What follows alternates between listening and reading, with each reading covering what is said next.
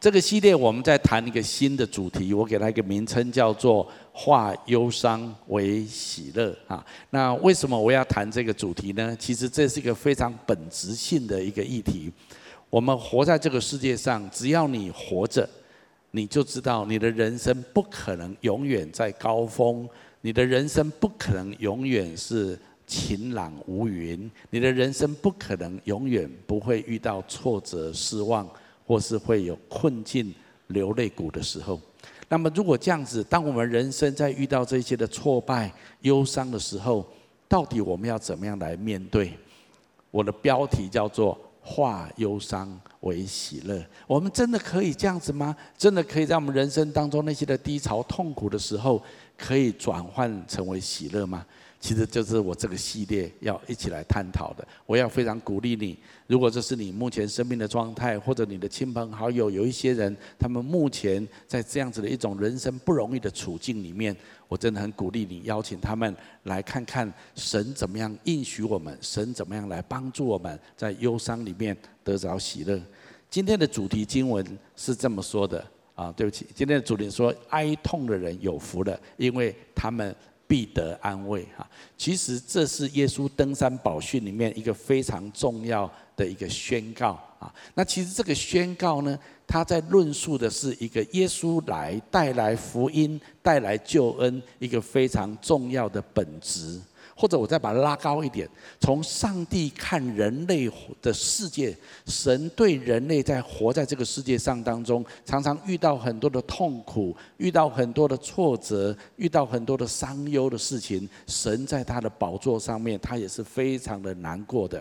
那所以神预备了救恩，事实上在旧约时期，神就已经为他的救恩。发出一个很重要的预言，神说有一天我要把我的救恩带到这个地上来，我要透过一个我的受膏者，其实就是他的儿子，带来这个救恩。这个救恩的本质跟内容是什么？在旧约一个非常有名的先知叫做以赛亚先知，他把这一个神要做一个普世的拯救的工作，用一段话来表达出来。我觉得这个非常重要。我们一起来读一下旧约这段以赛亚书好吗？来，耶和主耶和华的灵在我身上，因为耶和华用膏膏我，叫我传福消息给。谦卑的人，差遣我医好伤心的人，报告被掳的得释放，被囚的出监牢，报告耶和华的恩年和我们神报仇的日子，安慰一切悲哀的人，赐华冠与锡安悲哀的人代替灰尘，喜乐油代替悲哀。赞美衣代替忧伤之灵，使他们称为公义树，是耶和华所栽的，叫他得荣耀。整段圣经是先知以赛亚发出一个非常重要的预言，这个预言就是有一天神要高一个他所差来的人，这个人呢，他要带来很多的呃拯救，基本上他要来医治医治心里伤心的人。他要使被掳的得释放，不管是形式外在形式，或者内在的内心被掳、被囚也是一样。还有报告神恩待年人的恩年，是神恩典的年日，还有神报仇的日子。为什么说报仇呢？其实神看见人在这个世界上那么多的痛苦忧伤，其实背后是撒旦借着罪在辖制人。神很想报仇啊！神很想要招那黑暗的权势，全部都击退这一切。神要宣告他报仇的日子，神要叫一切悲哀的人可以得着安慰。然后圣经接着宣告，要赐华冠，华冠是一种冠冕，给那些羞愧哀痛的人，要把喜乐高在那一些悲哀忧伤的灵。啊，我我觉得这是一个很大的翻转。啊，然后这一切人们会看见，这是神做的，不是人做的。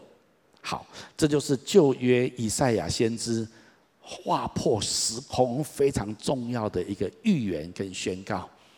如果你对新约福音书你了解一点，你知道当耶稣刚刚出来传道的时候，有一天他进入一个会堂，会堂的人把圣经拿一卷给他，因为以前都是一卷一卷的。然后他们刚好就拿到以赛亚这一卷书，那么耶稣在会堂就把以赛亚书拉开来，耶稣就宣告了刚刚我们读的这一段。耶稣说：“耶和华用他的膏膏我，叫我传福音给贫穷的人。”巴拉巴拉巴拉这样子。然后耶稣念完之后，就把它卷起来。接着耶稣讲一句最令人震撼的话：“耶稣说，这一段圣经的经文今天应验在你们当中。”耶稣就说：“我就是耶和华所高差来，要把上帝的救恩、上帝的福音带到这个世界上的人。从耶稣开始，福音传开来，在世界各地。今天最重要的，神要表达的是，他关切人们活在这个世界上，有许多的忧伤，有许多的挫折，常常有许多被捆锁，不管内心外在。”有很多失去平安喜乐，被很多的忧伤哀痛所淹没的人，神要把救恩带到他们的当中。所以今天的主题经文说：哀痛的人有福了，因为天国，呃，因为他们必得安慰。这是耶稣在很有名的登山宝训，向数千人宣告福音的本质就是这样子。好，那你说，那如果这样子来看的话，到底神怎么看待我们在生命当中的忧伤呢？我今天要跟大家分享一下，第一个，神不轻看你的忧伤，神珍视你的苦情。很多时候，我们在我们的痛苦的时候，在我们很低潮的时候，我们常常会忘记了神，或者我们觉得神也忘记了我们。我们觉得神离我们那么遥不可及，我们觉得神好像一点都不在乎我的苦情。那么今天我要在这里郑重的宣告，神他不轻看你的忧伤。神非常珍视你现在所受到的一些的困难，你的苦情。圣经这么说，我们去读一下来。神所要的祭就是忧伤的灵。神啊，忧伤痛悔的心，你必不轻看。神绝对看重，不轻看你现在的那些的哀伤。每一个哀伤的心灵，对神来讲，神都非常的了解、珍惜、看重。圣经说，神不仅看重，神也不会再落井下石。神要来帮助我们。我们来读一下下面这段圣经节：来，压伤的芦苇，它不折断；将残的灯火，它不吹灭。我们的神是这样子一位神，他知道你的痛苦，他知道你的压力，他了解，他重视，而且他要来帮助。旧约有一个很有名的故事是这样子：亚伯拉罕。神应许要给他一个儿子，他跟他的太太撒拉，但是经过很多的时间，他们并没有孩子，而且他们年纪越来越大，生孩子几率越来越低。所以有一天，他的太太撒拉撒拉就跟他先生亚伯拉罕说：“亚伯拉罕先，我看起来我们上帝虽然说要给我们儿子，可是看起来我们真的无法生的。我看这样子好了，你把我的女仆哈啊，我让我的女仆。”纳为你的妾，那你跟他生也算是我的孩子。那可能神的意思是这样子啊。那后来亚伯拉罕就跟他的女仆夏甲，就纳她为妾，结果他们就生了以实玛利啊。那这就是在圣经上有很有很有名的一个记载。但是时间到的时候，撒拉想不到她真的怀孕，生了以撒。当以撒出生之后，撒拉就觉得。这个一家不能够有两个两个，有一天那个以斯玛利如果跟你抢财产，那还得了啊？所以这个撒拉就觉得不可以容得下夏甲跟以斯玛利，就要求他的先生把他们把他们送出去赶出去，这样子，就知道。男人有时候很难当哈，知道哈？当初说要的也是你，叫我赶他走的也是你啊啊！不然你要我怎样？这样这样子哈。所以请你跟旁边说一夫一妻就好了，跟他讲一下。那好，那他就去祷告问上帝，上帝就跟他说：我当初就跟你们说，我是要从你的正室、你的孩、你的妻子，不是从你的妾，不是别的女人，是从你的妻子，要给他一个孩子，这才会是一个应许的后代。所以是你们自己自自作聪明做这个事情，所以上帝跟他说：“你照你太太所说的去做吧。”啊，然后他真的就很遗憾的把他的妾还有妾所生的孩子，就给他们食物，给他们水，就请他们离开了。你知道这是一件非常残忍的事情，在那个时代，如果你没有在一个大家族里面，是很难生存的。圣经记载，夏甲带着他的孩子以实玛利虽然有一些食物跟水，可是，在旷野走一段路之后，水都喝完了，食物也吃完了。夏甲最后把他的孩子放在一个小树旁边，自己离得很遥远，就在那哭。我我我不忍看我的孩子死掉，我我我就在这地方死了算了啊！他已经走投无路了。圣经记载，就在那个时候，天使出现，天使跟夏甲说：“夏甲，你不要害怕，我会帮助你，你的孩子会成为一个强大的民族。”然后圣经记载，神让夏甲的眼睛明亮起来，原来在那一棵小树的旁边。就有一口井水，所以他赶快用那个井水来让他们解渴。圣经记载，最后他们在旷野长大。以实玛利后来成为一个非常强大的支派。好，那我们可以从这个故事看出来，虽然夏甲跟以实玛利他并不在上帝主流的应许里面，可是因为他们的苦情达到神面前，神也是怜悯他们，神没有压伤，神没有折断他们，这是神的本质。圣经上提到，神虽然是一个至高的神，可是他不是不 care 或者不管这个世界上发生的事情。其实这个世界上的任何一个苦难，神都非常的关切。我们来读下面这段圣经节来，因为那至高至上、永远长存、名为圣者的如此说。谦卑的人同居，要使谦卑的人的灵苏醒，也使痛悔的人心苏醒。我常常读到这段圣经节，心中非常的感动。圣经记载什么？圣经说，这位神是至高，没有比他更高、更伟大、更强大的神了。他永远长存，他住在宇宙的深处，他创造万物。可是这位最高的神，也与最低的最低潮、最痛苦、最挫折的心灵同在，你可以看，这是个很大的反差。可是我们的神的本质就是这样子，他与那一些特别痛悔、痛苦的人的心是同在的。你不要觉得这个世界上有很多的苦难，神不 care。每一个苦难，神都了解，神也跟着痛苦受苦。这就是为什么神要把耶稣基督差来的原因。神 care，神要我们知道，他不轻看我们的苦情。任何你生命当中的挫折、困难，神都了解，而且神听见你的呼求。我常我在亿万的时候，常常分享到我父亲的一些的见证。我父亲是我们全家族第一个信耶稣，这是在我出生之前。我父亲信主之后，他的人生，他本来我说过，他本来就是八字很轻，算命的时候，所以他觉得他父母就是我的祖父母跟他说，他人生啊这个 gap 手就挡，然后他很难活久就对了，随时就有一个意外就会把我父亲的命夺走这样子，所以我父亲惶惶不可终日的日子里面，最后他信了耶稣，有同事带他，从此他就有很多很多的神的平安在他里面，那他特别在。他常常跟我分享一个见证哈，我说在晚年的时候，我常跟爸爸说：“话爸爸你讲七八遍，然后我们过讲啊哈。”但是他一直在重塑着，因为对他来讲，他这个人生的经历太真实了哈。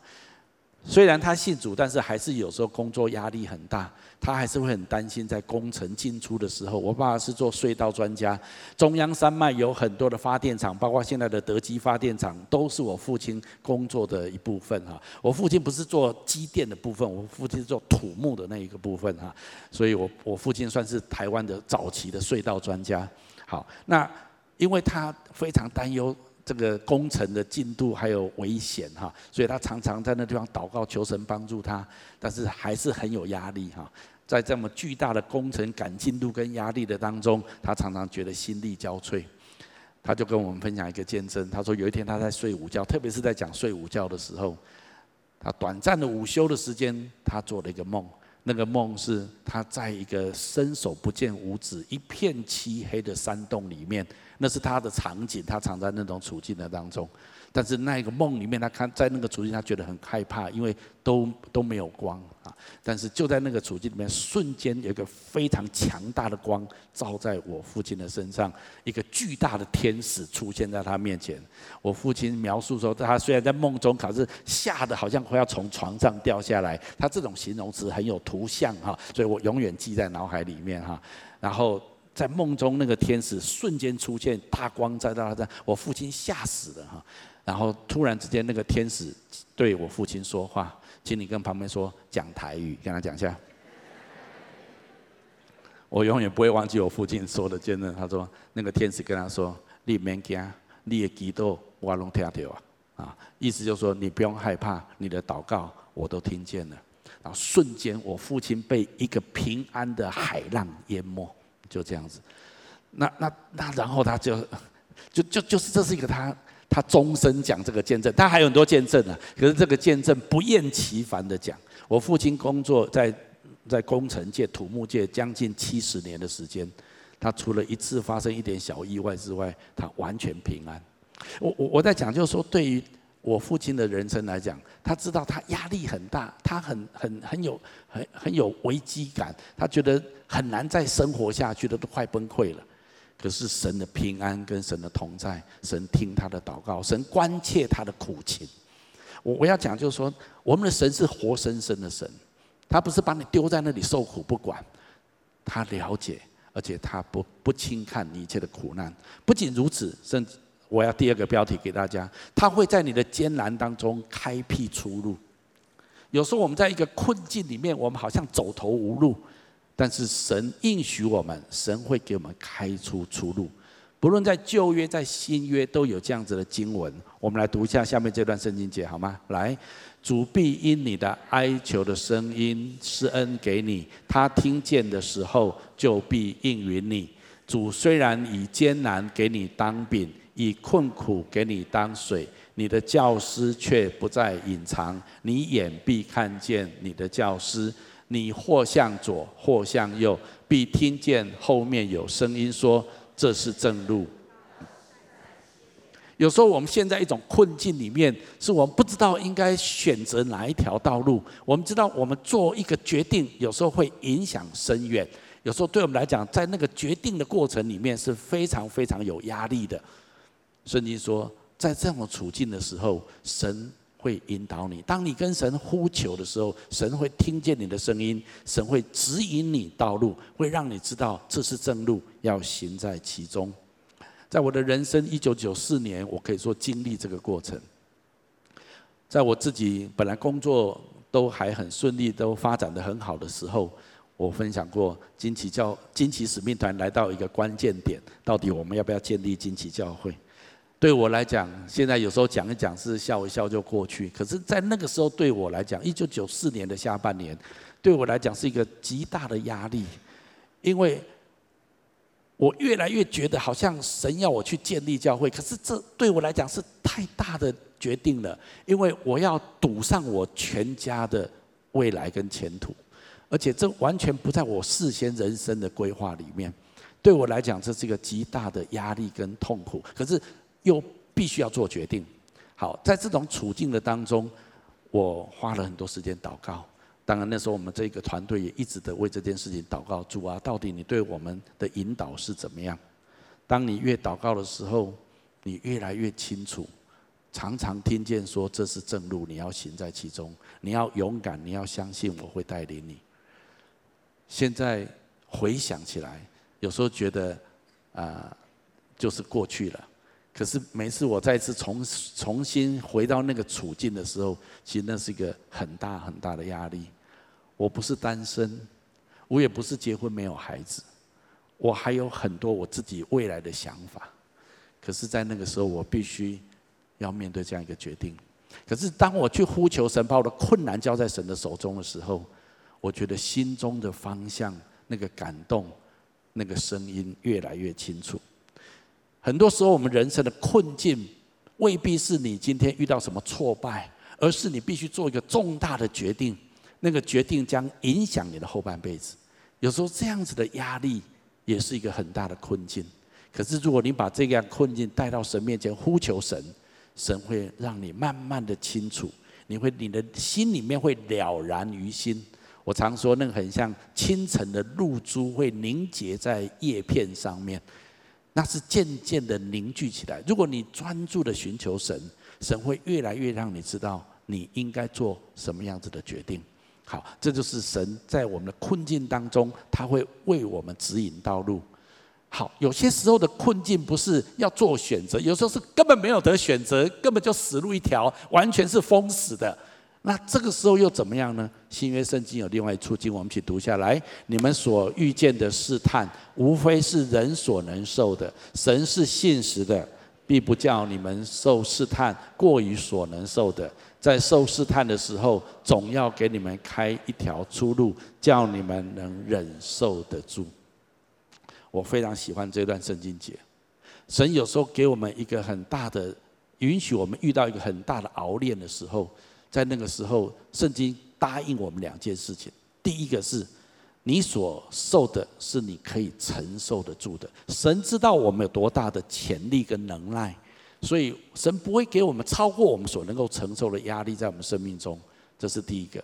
第二个，神说，如果你真的承受不住，那么神会为你开一条出路，使你能够承受得住。我非常的确信这出这个应许对我们的生命是非常真实的。有时候神给我们的出路，真的是解决我们当下的困境。有时候神给我们的出路，是让我们了悟一些的东西，让我们对人生有一些新的看法。有时候神给我们一个出路。是让我们知道，我们人生应该转一个方向。我我我常常觉得，在困境里面，常常是一个让我们的生命可以再一次被神提升一个很重要的季节。我很喜欢 C.S. 路易斯说：“苦难是上帝的麦克风。”换句话说，平常神跟我们讲话，我们都听不到到，因为我们忙我们自己的事情，想我们自己的事情。可是当我们在困境、在忧伤、在低潮的时候，我们终于很愿意认真的来问问神：神啊，到底你是什么意思？你为什么会让我遇到这样子的处境？那个时候，神终于可以向我们好好的说话。在那个时候，我们才会对我们的处境有新的看见跟认知。出路有很多种可能性，很多时候真的我们实在是承受不住，没有路走了。神有时候会给我们一个临时的帮助。给我们一个临时的支持。历史上有一个人很有意思哈，哎，好，PowerPoint，你有用二教吗？二教，OK，好，OK，好，好。那历史上有一个人很有意思，叫做乔治穆勒哈。那乔治穆勒呢，他是孤儿之父哈。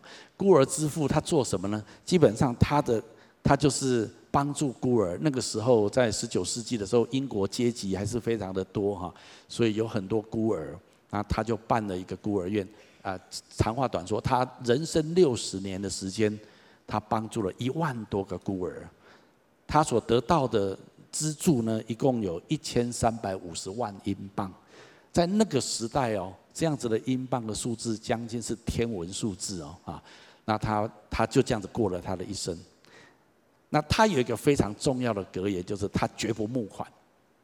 那说，那他这些钱从哪里来的？问得好啊！如果你有机会去看他的传记啊，有多少次不知道多少次，他们已经完全没有食物了，但是他还是一样叫孩子们坐好，然后谢饭祷告，就这样子啊。可是桌上空无一物。谢完祷告完，叮咚，有人说：“哎，我这牛奶哈还没有过期，可是再过一天就会过期哈，能不能帮我喝掉啊？”然后又有一个状况啊，我这一堆面包哈要送到一个地方去，可是中间的路断了哈，那这个面包送不过去，能不能帮我们消化掉？反正你们孤儿院很多孩子在吃，就是这样子。他人生五六十年的时间，他经历无数次，神让他在困境当中开出一条路，让他喂饱一万多个孤儿。这个这个有兴趣的去去查考他的他的传记哈。如果有人说神不听祷告，神不存在，打脸他最好就是穆勒，就是乔治穆勒哈。那这就是神活生生的在他的生命当中，在他许多的困境里面，神为他开出道路来。有时候神在我们的困境里面，神是要给我们一些的智慧跟亮光，让我们看见生命的另外一个层次跟角度。最近我在。灵修 QT 的时候，我稍微读到所罗门的这个传道书哈，其中有一段话很有意思哈。所罗门说：“我是最伟大的君王，是他是接续他爸爸成为最大的、最强盛的以色列历史最强盛的君王。而且他又是最有智慧的，因为上帝赐智慧给他。所以所罗门在写他的传道书的时候，他这样说：人世间所要的东西，我通通都有了。论金钱，我是最富有的；论地位，我是当时在中东地区当时候的世界地位最高的；论享乐，金钱我有金钱，我兵非无数，我随心所欲，我盖的王宫是最伟大的皇宫。所有旁边的国家都向我朝贡，我的军事力量非常的强盛，我身体非常的健康。你要什么东西？你在世界你想要有的，他几乎都有。他学问没有人学问比他更高，但是他说什么？虚空的虚空，原来这一切都是虚空。如果你的人生是以追求像得到。像所罗门这样子，也许你没有那么多同志得到呢，你可以得到学术很高的地位，得到很好的财富、社会的地位、政治的地位。很抱歉，所罗门全部都有，嗯，但是他帮你体验过，你了解吗？他帮你体验过，跟你说那个是空虚的，就这样子。我我我要讲什么？有时候我们的人生在困境，你知道，有时候有一种困境是这样的。你的梦想达到，你的目标得到了，你你要的你都拿到了，突然你发现很空虚，哈，那到底我的人生要什么？那一刻更恐怖，你了解吗？那一刻更恐怖，因为你不知道你要什么。其实有时候我们没有出路，神仍然会给我们一个出路。神要让你看见，其实你存在真正的目的不是要那些东西，是要去问神：神为什么创造你活在这个世界上？而且神要你怎么活你的人生？就是你要怎么样跟神建立一个深厚的关系，去活出你存在最高的价值，让神因着你得着荣耀。那当你了悟这些的时候，神就为你开出出路出来，这是很真实的。神在我们很多的处境、不同的困境里面，神给我们开不同的出路。在我人生里面，我有很多这样的经验。我刚刚也分享过，当牧师，当然这是祷告很清楚。可是，就算当了牧师，我还是有很多我自己的想法。基本上，我总觉得我最好不要从教会拿薪水，我自己的公司，我我做建筑设计方面、做土地开发方面，我可以赚钱。然后我的公司。啊，我不用经营公司，公司交给别人经营，那我就年终分股分红就好了。那我这样可以自己啊呃自己还是有收入，那教会不用给我薪水。我的完美的蓝图是这样子。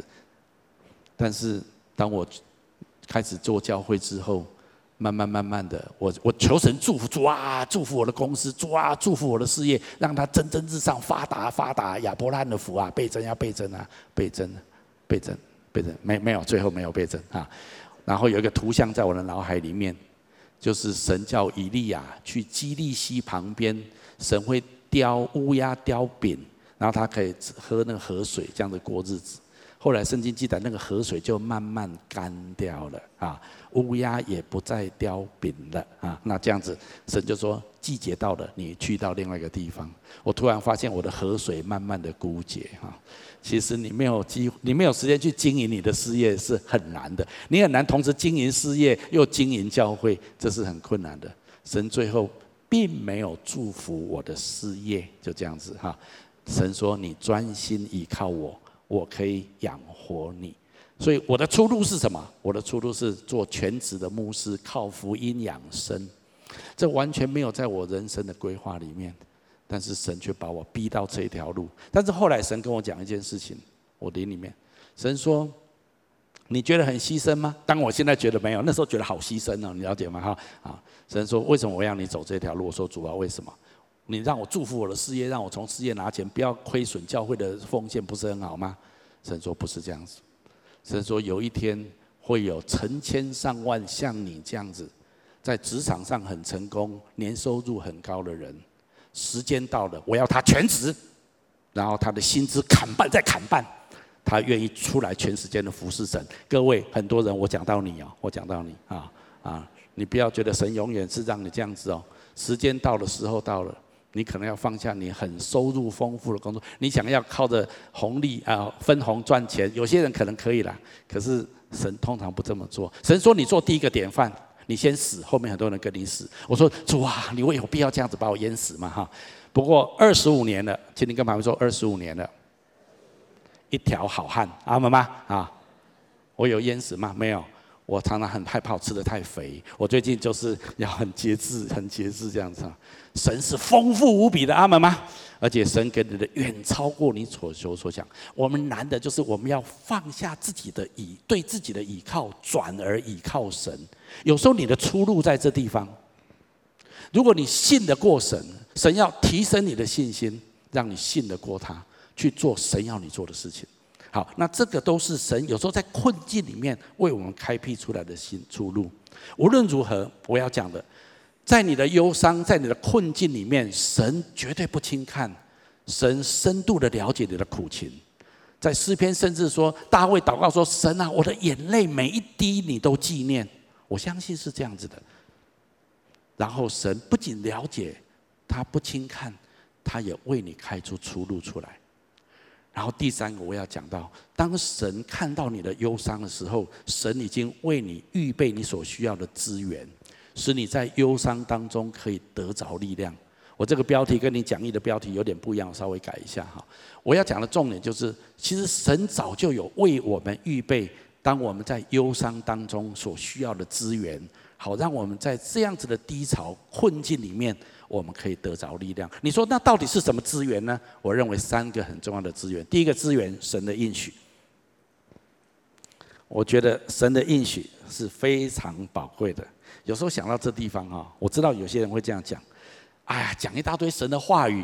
神如果要给我资源，实际一点，给我一笔钱。啊，或者叫我的老公改变，啊，或者叫我的病得着医治，这样子比较实际一点。给我应许，给我你的话语，好空泛哦。哎，等一下，等一下哈。从人的角度里面，有时候你会有这种感觉。我我也很长时间是这样子，但是我越来越学习一件事情。我我先告提醒你一件事情，请问神用什么创造宇宙万物？用他的话语哎，所以神的话语厉不厉害？厉害耶！我告诉，神如果给你一笔钱，那笔钱只是短暂，你用完就没有了。神给你的健康，你能够活一百岁，能活两百岁吗？你再怎么健康，有一天你也是需要离开这个世界。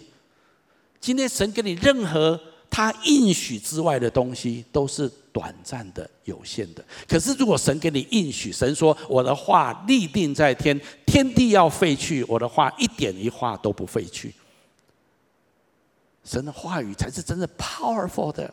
有时候，从我们的实际的困境的角度，我们不太容易理解这件事情。可是，我告诉你，神的话语会是你困境当中、忧伤当中最强大的力量。圣经上的话这么说，我们去读一下来。我的性命几乎归于尘土，求你照你的话将我救活。耶和华，我纪念你从古以来的典章，就得了安慰。神早就应许他要帮助我们，他要与我们同在，他的话语大有力量。讲到这个应许，神的话语，我稍微说明一下。对于很多不认识神的人。其实神的话语对他没有太大的意义，他不知道这是你们的圣经啊，啊，就是你们的神啊，这样子。确实，当一个人不相信或者觉得这个东西跟他无关的时候，这些的话语在他生命当中，说真的没有太大的作用。但是，当一个人相信神的时候，圣经说这一些的应许在他的生命当中都变成非常的真实了。讲到应许，本来是神给他的百姓以色列的百姓，因为神跟亚伯拉罕立约，神跟他说：“我要跟你建立一个特殊的关系。”所以他用约，我们叫旧约，我们今天又叫新约。所以神跟亚伯拉罕立的约，让他后来的世世代代的子孙都在这个约的里面，在这个合约的当中。本来我们跟这个约是没有关系的。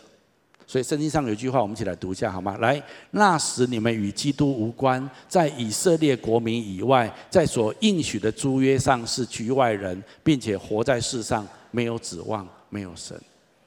我们觉得那是以色列的事情，那是你们的神跟我何干？很多人的人生一辈子是这样子，但是今天圣经这么说，我们一起读一下来。这奥秘就是外邦人在基督耶稣里借着福音得以同为后世，同为一体，同盟应许。换句话说，当你今天在耶稣基督里面的时候，你就进入了神跟亚伯拉罕所立的那个盟约的里面了。你说这有什么不一样？哎呀，你知道合约，你跟人家订合约重不重要？重要。你做不到的，你就不能够写上去。一旦写上去的，你就一定要。做到，你同意吗？不然签合约干嘛？那神就是跟人用盟约、用合约的方式跟人家签。本来我们跟这个合约无关，可是今天在基督耶稣里面，我们被带到这个约的里面来，而这个约有许许多多的应许。所以我们在基督教，我们常讲。亚伯拉罕的福，亚伯拉罕的福，神千万人当中拣选亚伯拉罕，跟他立一个盟约。上帝特别与他同在，而且不仅与他，与他的家庭，与他的家族，与他与后代子孙，而且上帝借着他祝福列邦列国。如果你有机会去读圣经，亚伯拉罕、以撒、雅各，一直到约瑟，你看他们的人生。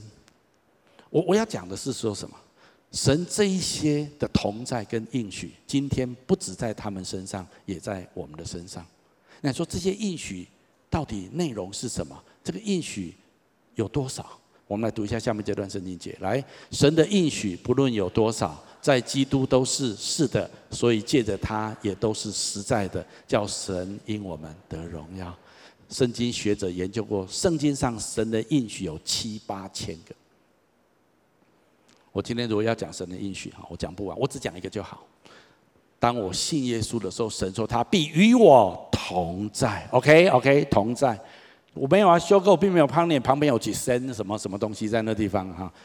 但是我非常清楚知道，神与我同在，神与我同在，我才能够有今天一切我所有的。我才能够去做神今天要我做一切的事情。在我人生最痛苦、最孤单的时候，我知道神与我同在。我今天如果要讲这件事情，我三天三夜讲不完。但是对我来讲，神的诸多应许里面，一个最重要对我来讲的应许，我知道神与我同在。那在这个同在里面。我人生不管遇到什么挫折困难，靠着大家给我力量的，我凡事都能。当我忧虑低潮的时候，应当一无挂虑，只要借着凡事借着祷告祈求和感谢，把我所要的告诉神，神就赐给我超过我意外、出人意外之外的平安。神的同在，神的应许，对我来讲，不论我人生遭遇到什么样的处境，他给我他的应许，成为我的力量，而且这个话语是绝不会。落空的，绝不会突然的。如果有一天你对于神的话语跟神的应许有这样子的认识，那么你预备好了，经历可以经历人生各样的风浪。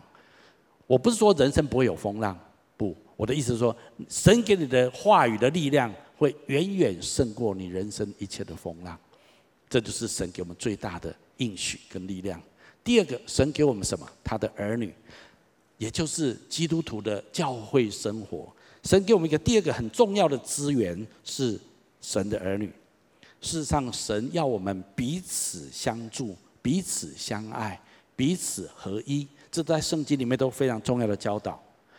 虽然有些基督徒他们认为我不需要去教会，我自己敬拜神，我就可以过好基督徒生活。我再一次说，圣经从来没有这样的教导。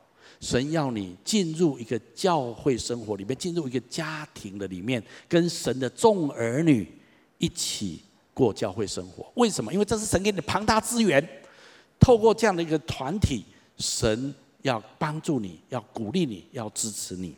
下面这段圣经节，我们一起读一下。来，全身都靠他联络得合适，百节各按各职，照着个体的功能彼此相助，便叫身体渐渐增长。这段圣经在描述教会生活，我们每一个人都要彼此连结，那么我们就可以彼此相助，我们就可以成长，我们就不断的被建造起来。神把我们放在教会当中，是为了让我们可以彼此帮助、彼此相助。因为在你生命当中遇到忧伤、遇到苦难、挫折的时候，你不会孤单。我就记得，当我的女儿，这个那时候我印象没有错了，他应该在六岁左右，然后我的儿子大概三岁半。那时候我一边工作一边教会有很多服侍，那时候还没有惊奇教会哈，还在我自己原来的教会里面，我当长老。有一天我下班回家，又参与很多的开会跟服侍。回到家已经晚上十一点，很很晚了。那一天晚上我一回家，孩子们不想睡觉，等我回家。所以一回到家之后，我儿子看到我很兴奋，就冲上来让我抱。我女儿也冲上来，就勾着我的肩膀后面这样。所以一个在前，一个在后。我也看到他们很高兴，我一一天的疲劳都都脱落。然后他们很想跟爸爸玩，我就抱着他们到楼上。当我到二楼走爬楼梯到二楼的时候，去到主卧室的时候。我的儿子看到主卧室就很兴奋，就要跳到主卧到跳到床上。我看他离床还有一段距离，所以我知道他跳不到那边，所以我第一个反射动作就是把我后面背着我女儿的手拉到前面来，去保护我的儿子。我的儿子是被我保护的，但是就在同一个时间，我的女儿也正要挣脱我的手，正想要跳下来，但是我的手瞬间离开的时候。我的女儿从我一百七十一公分的高度，后脑直接着地，掉到地上，一个很大的响声，砰一声。金梅在楼下听到了，吓一跳，立刻冲上来。我整个人愣在那地方，我看我的女儿摔倒在地上，立刻全身开始抽搐。我不知道该怎么办的，我立刻打电话问我医生的朋友，他说你要注意看她有没有吐。我说她吐了，他说吐的密度多久？半小时一次还是怎样？我观察一下，一直吐。他说：“赶快送医院。”我就立刻就把他送到中国医中国医药学院。那一天晚上是我人生最黑暗的一个晚上。我不知道我的女儿会变成这样，她她几乎半昏迷的状态。但是那时候。教会很多人问，那时候不是惊奇教会，是我原来的长大的教会。很多人为我们祷告，很多弟兄姐妹来探访我们，甚至别的教会的弟兄姐妹，因为我认识很多人，他们也来关心为我们祷告。那一夜我不知道是怎么过的。第二天早晨太阳起来的时候，医院终于上班，医生来把他推进去照所有的断层，那个断层当中把他全部照出来。然后医生最后邀请我到他的房间。你知道那一天我在医医生门口的房间要进去的时候，我心中有一个感觉：我踏进去所听到的消息，将决定我女儿的下半辈子。我心中充满许多的不安跟焦虑。我知道很多人为我祷告，我自己也祷告，可是心中的忧虑跟焦虑是无以言喻的，交织着很多的罪疚感在我的里面。那我进去之后，医生看着说的断片、断层照片，跟我说：“看起来颅内没有出血，但是有很严重的脑震荡，所以接下来三天是最关键的观察期，七天之内是第二波的观察期，所以很重要。这三天绝对不能让他有任何的在震动到或各方面，所以叫我们回家，然后仔细的观察。后来我问我的女儿哈。”她完全忘记那三天的时间了啊！孩子们会自动消除这个记忆吗？我也不知道哈。不管如何，那三天她在躺床上似醒似睡，那三天的时间里面，我想到我的女儿，常常心中很多的忧虑，就祷告。我知道很多人为我们祷告。后来我记起一件事，我女儿一一直要，以前一直跟我要一个礼物，就是芭比娃娃。不，你不要误会，她不喜欢那个芭比女生的那个。芭比娃娃，她喜欢芭比娃娃里面一匹白马啊，啊，那匹白马很贵啊，所以我从来没有答应要买给她。但是我觉得，我要是失去我的女儿，那个白马又什么呢？我立刻去买那个白马，我把它放在他的床边。第三天早上我去他的房间的时候，看见他在玩那匹白马，那个图像我永远不会忘记。我我后来我跟女儿说，哎，是不是你装那一次哦？你现在艺术的天分变得这么厉害啊？是不是？好，最好不要这样子了哈。不管怎么样，你知道，我现在回想起来那个事情，有这么多弟兄姐妹为我们祷告。你知道，如果你没有教会生活，你很孤单。我们人生很需要伙伴，我们没有一个人那么强，我们可以单独一个人走我们的人生。事实上，神让我们在教会当中，让我们有很多弟兄姐妹，也是让我们可以彼此得着安慰跟支持。我们来读一下下面这段圣经节：来，愿颂赞归于我们主耶稣基督的父神，就是发慈悲的父，赐各样安慰的神。我们在一切的患难中，他就安慰我们，叫我们用神所赐的安慰去安慰那遭各样患难的人。今天在你生命当中发生的患难、跟痛苦、跟忧伤。请你不要以为全世界都没有人了解我，全世界都没有人跟我经历过同样的伤痛。你错了，有人的，有人跟你曾经经历过这样的伤痛，但是神曾经安慰过他们，神带领他们走出来。所以，为什么我们需要教会生活？透过我们彼此的鼓励，也有人走过这些的路程，可是我们可以彼此的分享，我们怎么走过这些路程。你在教会里面，你会遇到有人会跟你说：“我知道，当一个孩子过世的时候，做父母的感觉是什么？我知道，离婚的感觉是什么？我知道一夜之间失去工作的感觉是什么？我知道一个梦想破灭，一个美好的目标没有达成，那种挫折的感觉是什么？”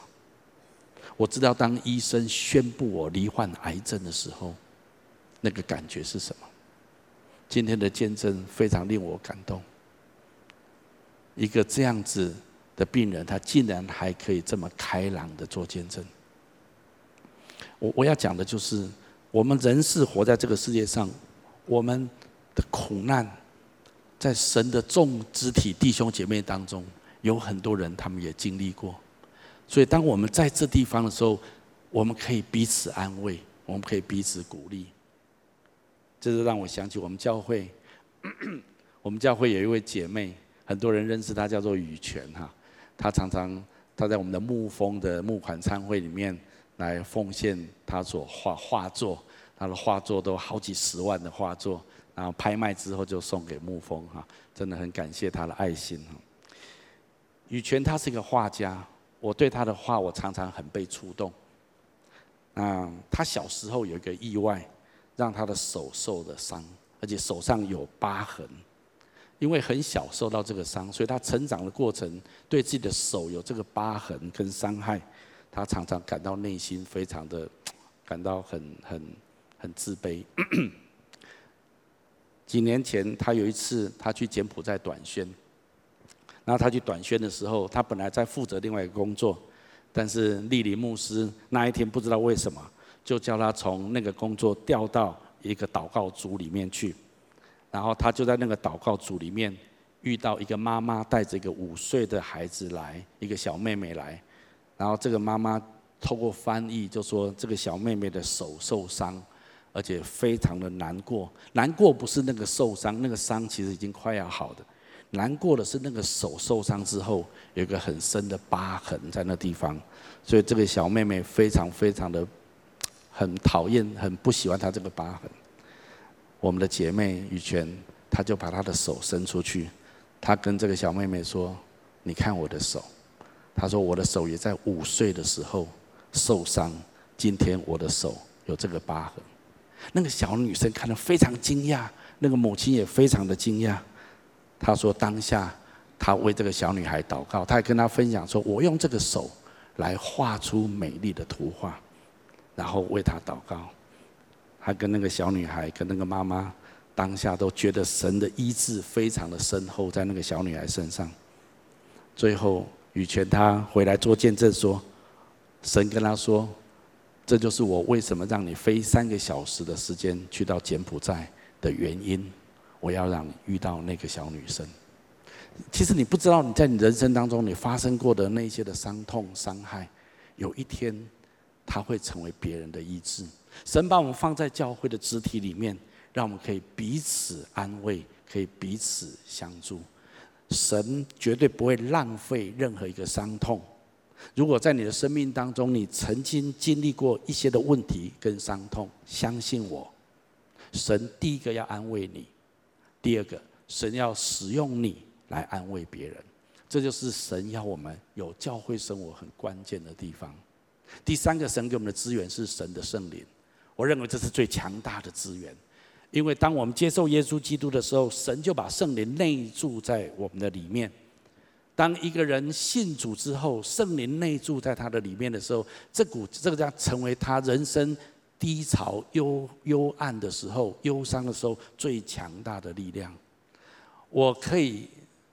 描述我人生当中许多这样的体验，我很简短的试着说几个。我的联考压力很大，是我人生当中最大的压力之一。我国中考高中，高中考大学，两次的联考，可是我都亲身经历神的灵在我的里面。你知道吗？我联考那两天哈，我我我现在我不是我是我很真实的分享，我联考那样，我应该压力很大，很很。很很紧张，对不对？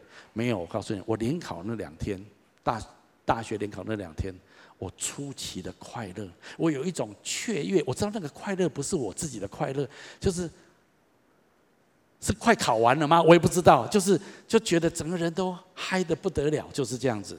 我知道那不是我的本质，我的本质应该会很紧张，可是我进出考场，我却是很快乐。也因为我很快乐，所以我考得很好。这样你了解我意思吗？好，OK，好。我觉得那不是，那我觉得那是圣灵在我里面，在我压力最大的时候，神给我的力量。在我当兵的时候，我分享过，在我最孤单的当兵的第一天，圣灵在我里面告诉我亚伯拉罕的应许，神必与我同在。在我当兵面对士官队的压压力的时候，神透过那个过程，圣灵在我里面教导我许多的功课，而且圣灵最后帮助我。照我所祷告的，神救了我，让我没有入士官队。我不是说这个最好，但是神神尊重我的祷告。在情感上做抉择，当那个压力很大，不知道该做什么决定的时候，圣灵在我的里面引导我，对我的婚姻感情做出重大的决定。在我工作上面，神引导我，圣灵在我里面给我力量。我特别在高雄有一段时间的工作，我当兵两年之后，又去高雄做一年八个月的工地的工作。我觉得我当第二次兵，第一次是当政府的兵，第二次是当神的兵啊。但是那两年的时间，我在工地的工寮里面，把圣经 K 得很熟，而且把很多的东西厘清很多很清楚。对于真理方面，我觉得那是神教我的。我我在讲什么？我在讲在一路成长的过程，因为有圣灵的内住，有时候压力很大，有时候不知道要做什么决定，有时候觉得人生很孤单，举目无亲。可是你知道，神与你同在。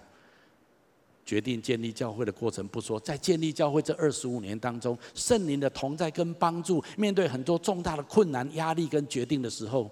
圣灵的内住是多么强大的力量，所以圣经上一句话，我们一起读一下来：但愿使人有盼望的神，因信将诸般的喜乐平安充满你们的心，使你们借着圣灵的能力大有盼望。请你把圣灵的能力大有盼望下面划线，因为神住在我们的里面，圣灵运行在我们的心中，我们真的是大有盼望，大有能力。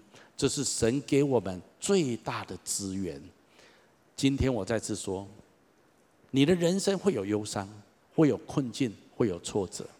也许你曾经经历过，或者你现在正在这个苦境的当中。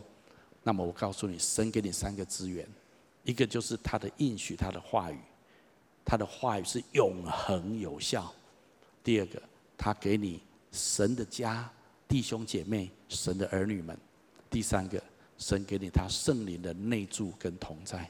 透过这样子，神给你力量。今天我们每一个人都心知肚明，从今天一直到有一天你离开这个世界，也许二十年、五十年、一百年，无论如何，有一天我们会离开这个世界。我们都知道，从今天到我们离开世界那一天，我们将还会面临许多的忧伤跟低潮。如果你说不会，绝对不会，那我相信你在骗你自己。那如果我们知道，我们可能人生在前面还会面临一些的忧伤，面临一些的困境，面临许多的挑战，那么我问你，你准备好了吗？你有没有什么力量可以来面对你未来所要面临的忧伤？今天我再次说，圣经说，哀痛的人有福了，因为他们必得安慰。因为神把他的资源给我们，神绝对不会轻看你所受的任何的苦难。神在你没有路走的时候，神会为你开出一条路，或者神给你一个新的路、新的眼光。最重要的是，神早就为你预备好他的资源，要来帮助你，他的话语、他的教会，还有他的圣灵。当你拥有这一些的时候，你准备好你自己来面对你现在的忧伤，还有你未来人生的忧伤。我相信神都要帮助我们，要赐给我们力量。我们一起来祷告。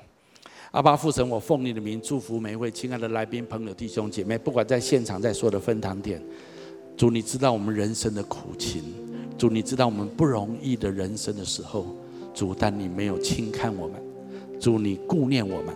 主，你也帮助我们，你甚至为我们开出一条新的道路，你跟我们预备好充足的资源，好让我们可以面对人生这些不容易的处境。主，我求你继续的恩待祝福我们每一位。我要请大家继续把眼睛闭着，在我预备这篇信息的时候，我有一些的感动，我想在这里做一些的分享。我灵里面觉得我们当中有一些人，不管在或者是说的分堂点。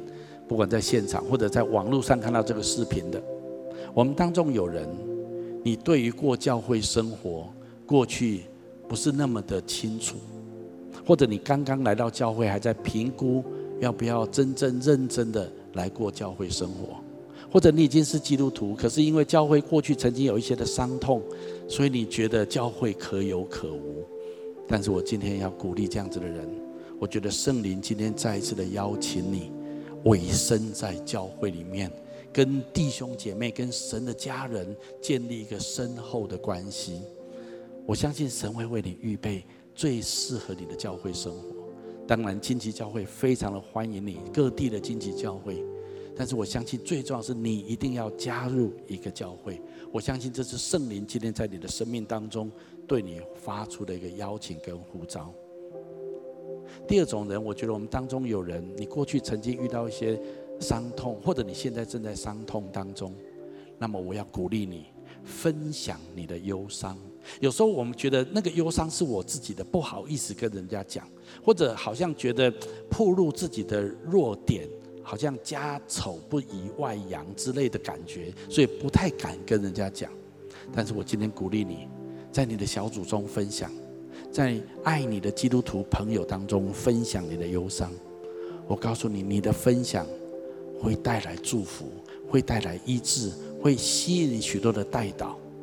可能有人听到你这样的分享，他们会跟你分享，他们生命也曾经有这样的忧伤。我相信你会大得帮助跟鼓励。我鼓励你可以把你心里面目前的痛苦、忧伤，可以在所爱你的弟兄姐妹当中来分享。第三种，我相信我们当中可能有一些人，你还不太认识神，你跟这位神还不是那么的清楚。但是你知道吗？神给我们生命中最大的力量是圣灵的内住。当圣灵与你同在的时候，你的人生不管处境高峰低潮，神会一路的引导你。那我们怎么样得到圣灵的同在？圣经说很简单。当我们接受耶稣基督、信靠耶稣基督的时候，神就把他的灵赐给我们。所以下面我要做一个简短的祷告，来接受跟信靠耶稣。透过这样子，耶稣要把圣灵放在你的心里，一生与你同行，像他与我同行一样。所以我要做一个简短的祷告，来接受跟信靠耶稣。我邀请你可以一句一句的跟着我来做这个祷告。亲爱的主耶稣，在这个时候。我愿意打开我的心，我愿意打开我的心，邀请你进到我的心中来，邀请你进到我的心中来，成为我的救主，成为我的救主，还有生命的主宰，生命的主宰。我要请求你赦免我的罪，宽恕我一切的过犯，宽恕我一切过犯，带领我的人生，带领我的人生，领受你圣灵的大能，领受你圣灵的大能，承受基督的应许，承受基督的应许，得着许多的好朋友。让我生命有力量，让我生命有力量。我这样子祷告，是奉耶稣基督的名，奉耶稣基督的名。阿门。如果你刚刚跟我做这祷告，我要非常恭喜你，我鼓励你继续来到教会，更多来认识这位爱你、创造你的神。好吧，我们从座位上面站起来，我们用这首歌来回应今天的信息。四面受敌却不被困住，心里作难却不致失望，至暂至轻的苦楚要。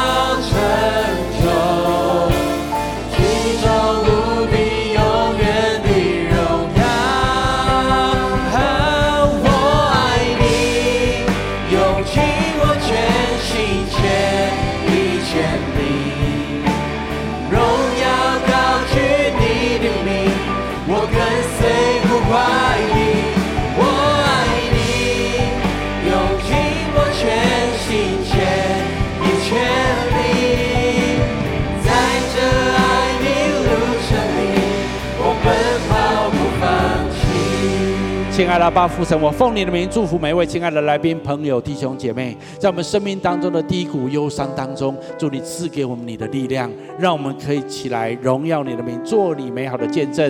诸位宣告这样的恩典、力量、祝福，倾倒在每一位弟兄姐妹、来宾朋友的生命中。奉耶稣的名祷告，阿门。我们把掌声归给神。